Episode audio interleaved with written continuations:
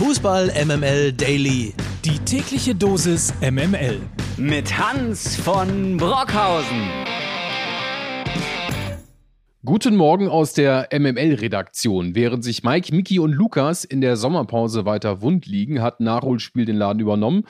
Und Mario und ich begleiten euch durch diese Fußballwoche mit den wichtigsten Nachrichten. So wie ihr es gewohnt seid, kurz, informativ und natürlich total subjektiv. Die stärkste zweite Liga aller Zeiten. Selten war dieser ausgelutschte Claim so zutreffend. Am Wochenende ging es los. Werder, Schalke, HSV, Hannover, Rostock, KSC. Oder wie wir bei Nachholspiel sagen, die Kicker-Stecktabelle der 90er. Mike dürfte der Caipirinha aus der Hand gefallen sein, denn St. Pauli steht nach dem ersten Spieltag mit Dresden auf Platz 1. Mario, warum ist Werder Bremen auch für dich nach diesem ersten Spieltag Aufstiegskandidat Nummer 1.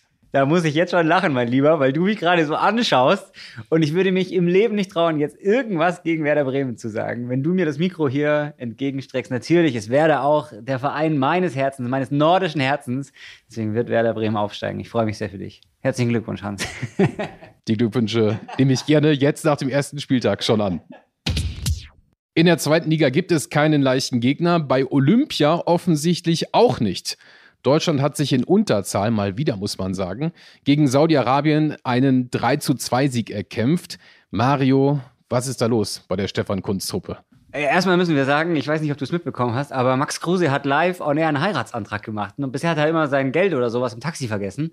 Aber er hat gerade im Interview nach dem Spiel, also gestern nach dem Spiel, seine Freundin gefragt. Er hat gesagt, sowas ähnliches wie, ja, jetzt kennen wir uns auch schon fast ein Jahr, willst du mich heiraten? Nach einem Jahr. Also ungefähr. Jetzt kennen wir uns doch schon ein Jahr, also komm. Ja, also was sagen wir dazu? Ja, dann müssen wir bei Nachholspiel, wir kennen uns ja alle schon seit, seit Jahren, auch dringend die Ringe austauschen. Ich habe letztens mit Mirko Slomka noch hier gequatscht und habe noch den Scherz gemacht, habe noch gesagt, wird es eine Medaille geben für Deutschland, die Max Kruse am Ende im Taxi vergessen kann. Aber jetzt so oder so, ich meine, jetzt ist er vielleicht verheiratet. Also komm. Verlobt zumindest. Verlobt ist er. Nicht, dass seine Verlobte am Ende den Ring im Taxi vergisst. Ja. 41 Tore Rekordmann Robert Lewandowski ist zum zweiten Mal in Serie Deutschlands Fußballer des Jahres geworden. Mario, du als Bayern-Fan weißt, bei Lewandowski heißt es Low Carb zu Hause und auf dem Platz ein unersättlicher Torhunger. Jetzt ist aber ein Nachwuchsangreifer der Bayern so ein bisschen in die Kritik geraten. Xirxi hat bei einem Testspiel gegen Amsterdam relativ arrogant eine XXL-Chance vergeben und ist dafür vom neuen Trainer Julian Nagelsmann gerüffelt worden. Jetzt gab es eine Niederlage gegen Köln, Testspiel, jetzt nur ein Unentschieden gegen Ajax Amsterdam. Siehst du die gefühlt 47. Meisterschaft in Folge in Gefahr, Mario? ich habe die Szene nur auf dem Foto gesehen. Das war wie so, wie so ein Bilder, so ein Daumenkino. Was passiert als nächstes? Ah, krass, der Ball geht gar nicht rein.